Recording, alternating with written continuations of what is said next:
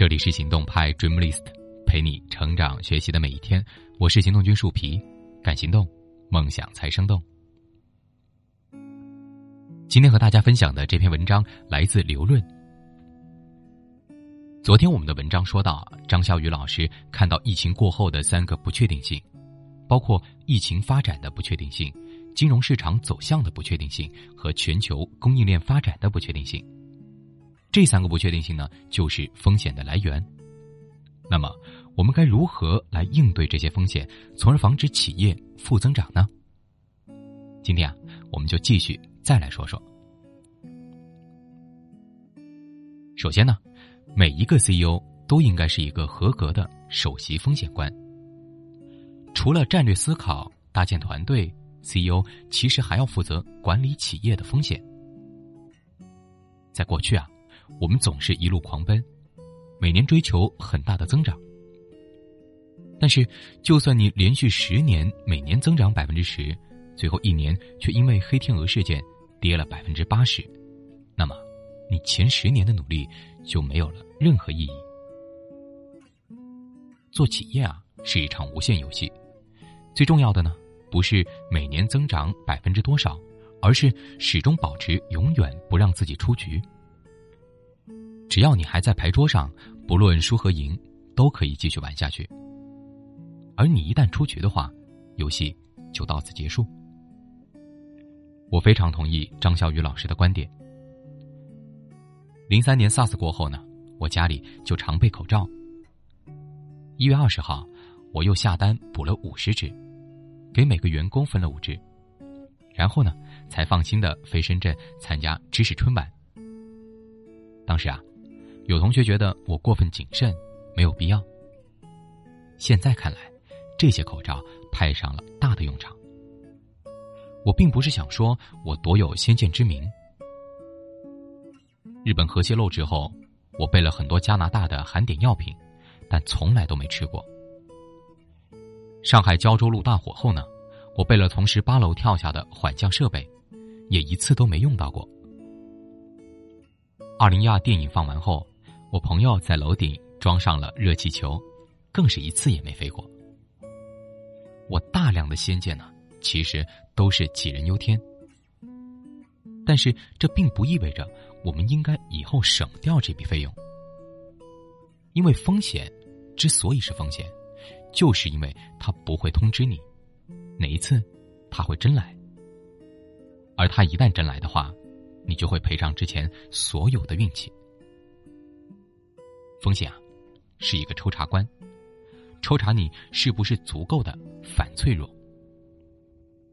企业管理呢，也是一样，这场疫情带来的企业危机，也只不过是一场抽查考试。抽查你开车时有没有绑安全带，进工地的时候有没有戴安全帽。所以啊，经此一役，CEO 们都应该具备真正的风险意识，时刻去思考。什么风险会杀死你的企业？什么风险会一夜之间抹平你过去所有的增长？什么风险呢？会在短时间内让你的企业无法正常的运转？如果这些风险呢是你无论如何都无法去承受的，那么你就要为防止这些风险做好充足的准备。那具体怎么做呢？张小雨老师啊，曾经建议一个企业家朋友。季度性的召开风险管理会议，这个会议啊，跟董事会议一样重要，CEO 领头，所有的高管都必须参加。在会议上，他们会花一到两天列出所有接下来可能让公司出现问题的风险，每一个部门的负责人都要列，而且会列得非常详细，细到比如一个员工因为社保没交齐，把我们告了。公司会受到什么影响呢？他们会花足够长的时间来讨论这些风险，以及为了防止这些风险发生，应该采取什么样的措施。比如啊，他们对于现金回流非常敏感，账款收不回来，对他们影响很大。经过风险管理会议的讨论之后呢，大家决定设立一个专门的岗位，全职催款和回款。并且啊，为这个岗位设定了详细的 KPI。如果早一天收回账款，就能够拿到相应的提成。这样啊，就能够大大的降低回款的风险。季度性的召开风险管理会议呢，自上而下的让全员拥有风险意识，清晰定义出公司所有的潜在风险，然后针对性的去解决。这个就是风险管理。这件事情啊。不是说我招一个首席风险官替我完成就可以了，这件事情必须由 CEO 本人来做，因为 CEO 本人必须为公司的生死存亡负责。只有指示从最高层级下达呢，员工才会真正的重视起来。公司领导人最重要的职责，就是保证公司长久存活，不下牌桌。这第二个建议呢，企业要创造低相关性的现金流。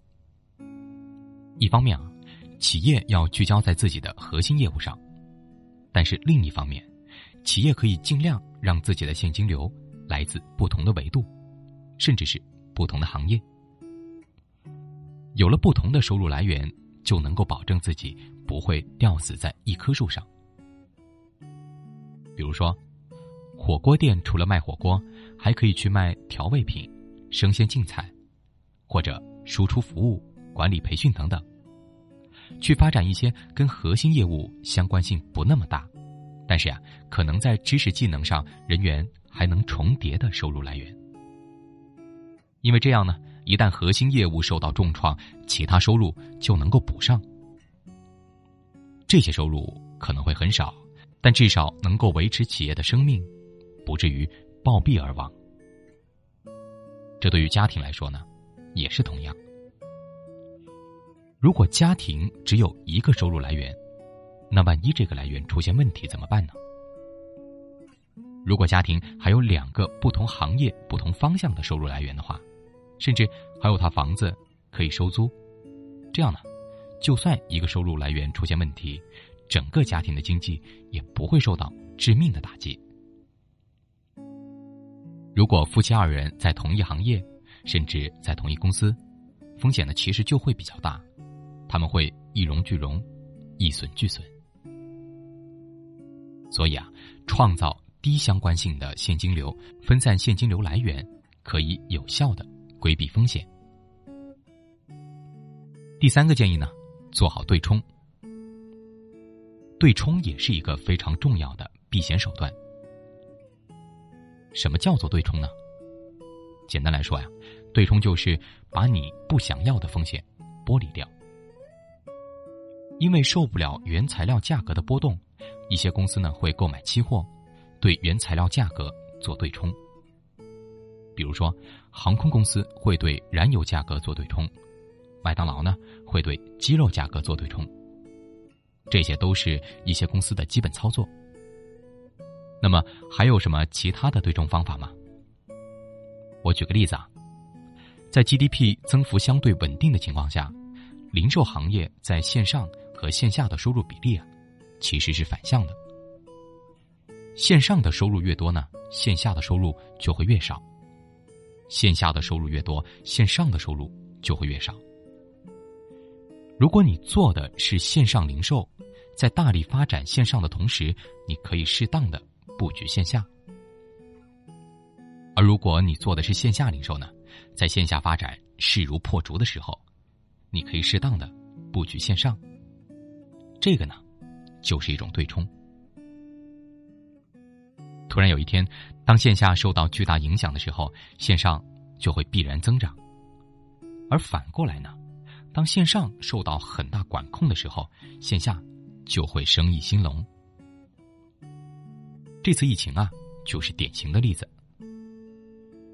之前很多东西大家都在网上买，现在受到疫情的影响，快递没有全面复工，大家只能去线下的超市买。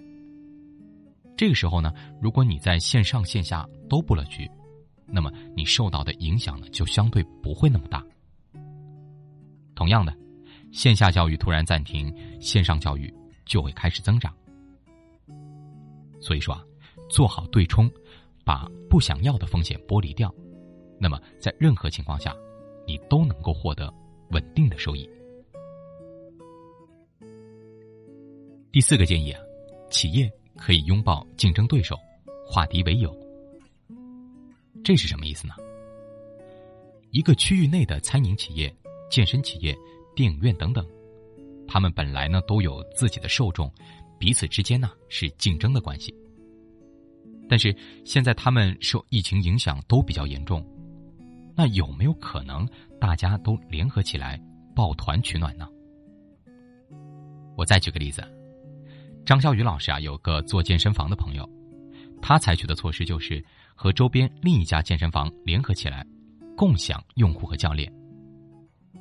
用户持有任意一家健身房的会员卡，可以在两家健身房锻炼。为了经营下去啊，减少固定的成本，健身房难免要裁一些员，这个是必要的自救措施。原本每家健身房有二十个教练，两家健身房联合之后呢，可能现在一起养三十个健身教练就足够了。而如果两家健身房不联合的话，可能都得死掉，一下子四十个教练呢就会失去工作。本来呀，两家健身房呢是竞争关系，但是现在可以抱团取暖，共享资源，共同承担成本和风险，就能够大大的增加存活的几率。这，就是化敌为友。在特殊时期，要想活下来呢，是需要多交朋友的。本质上，这其实就是一种。相互保险的机制，把风险在一群人的身上均摊掉。最后，定期召开风险管理会议，创造低相关性的现金流，做好对冲，化敌为友。这个呢是关于规避风险，张潇雨老师给我们的四条建议。风险之所以是风险，就是因为它不会通知你哪一次它会真的来。而他一旦真的来，你就会赔上之前所有的运气。所以说，你要为防范风险做好充足的准备。